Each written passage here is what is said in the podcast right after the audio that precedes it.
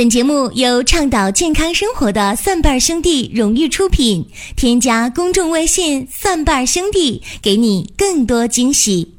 欢迎大家继续的关注收听中医小白的入门神必备中医入门。今天和大家聊的是扶正驱邪。一讲到扶正驱邪，大家就感觉到这个话题既熟悉又陌生。为什么？说一个人体内有正气和邪气，当我们正气要是足的话，一般来讲是不容易得病的。也就是应了那句话：“正气存内，邪不可干。”或者说，有的人正气足，但是呢，他也会生病，但是生的病呢比较清浅，在康复上也非常容易。这是正气非常足，邪气呢是不如正气的时候。当然，体内一切致病因素或者外来的一切的致病因素，我们都可以称为邪气。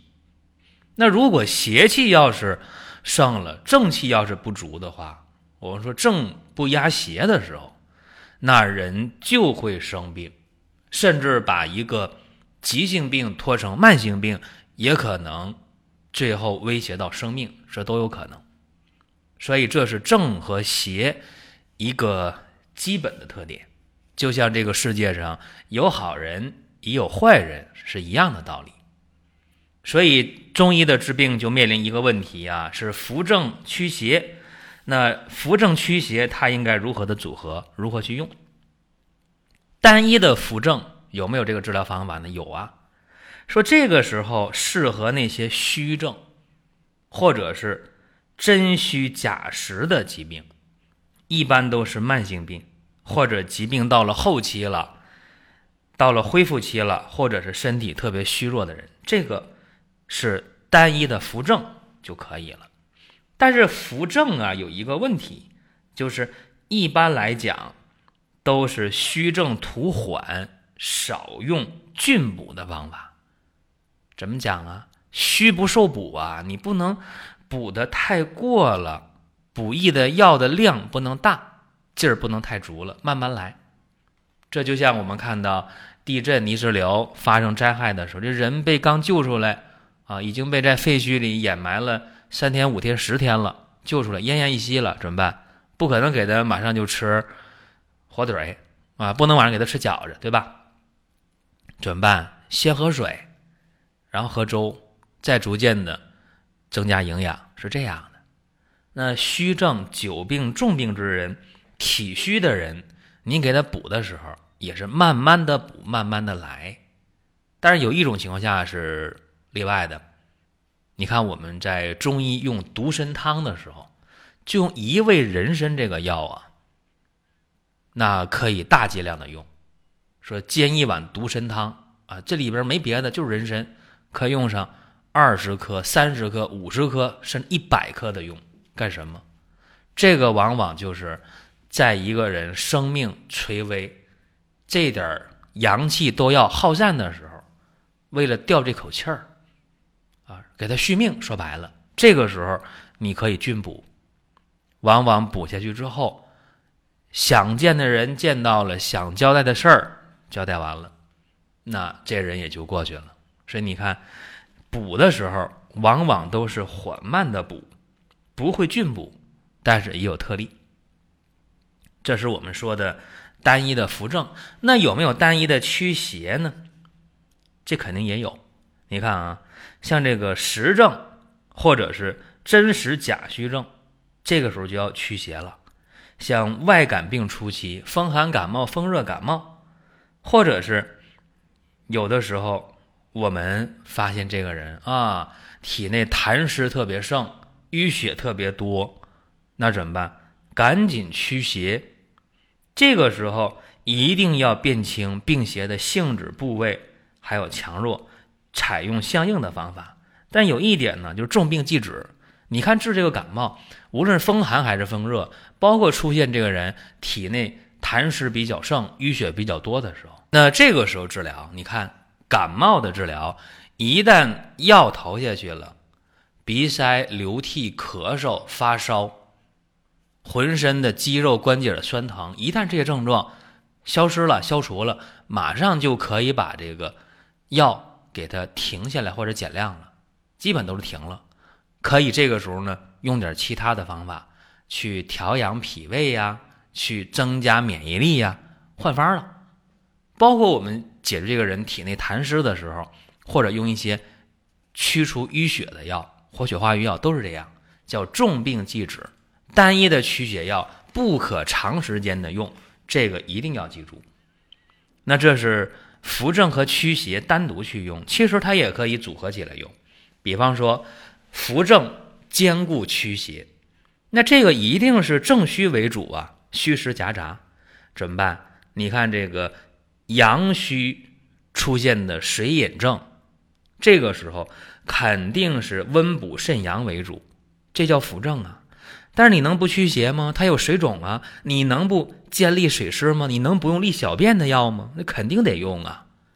还有就是驱邪兼顾扶正，这个其实是。临床中也非常多见的，邪实为主的虚实夹杂症，比方说这个人中暑了，暑热伤津了，怎么办？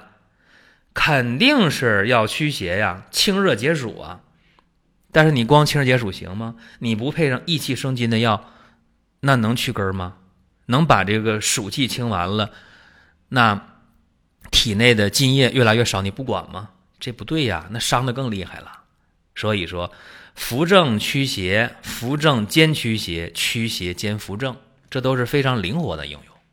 还有就是两个方法先后去用，我们可以先去扶正后驱邪。比方说啊，寄生虫，哎，出现体内寄生虫，你看像蛔虫，这个倒简单，一般用乌梅丸加减就可以。但是体内一旦出现了像绦虫这类的病，那怎么办？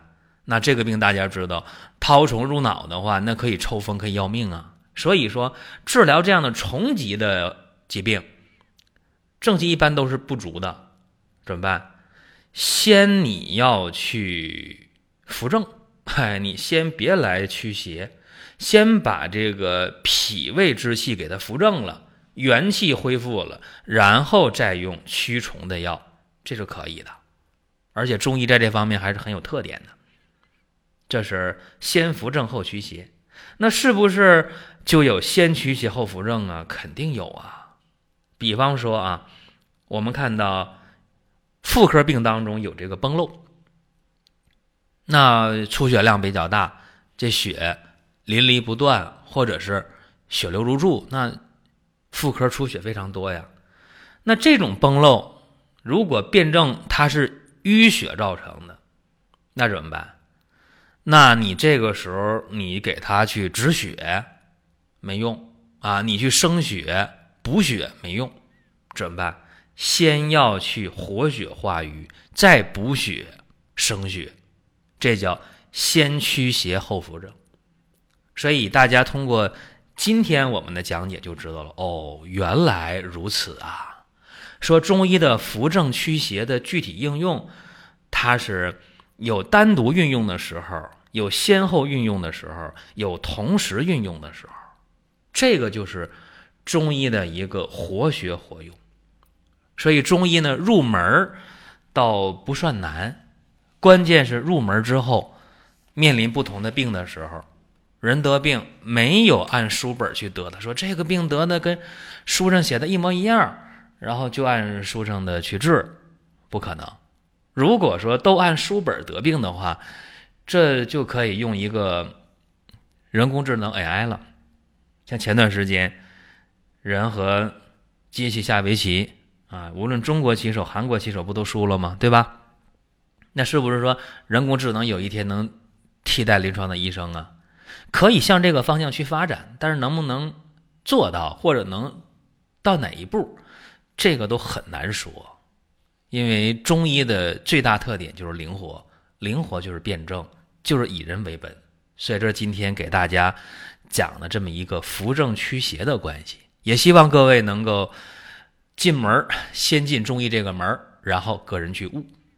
还有一点，我们说一下，爱眼日在六月六号爱眼日，我们是有一个活动，大家可以关注公众号“蒜瓣兄弟”，然后进生活馆看一下，针对眼部疾病患者，我们给大家提供一个活动，给眼睛补营养。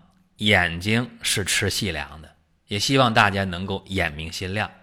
好了，本期的中医入门就说到这儿，下期节目我们再会。本节目由倡导健康生活的蒜瓣兄弟荣誉出品，添加公众微信“蒜瓣兄弟”，给你更多惊喜。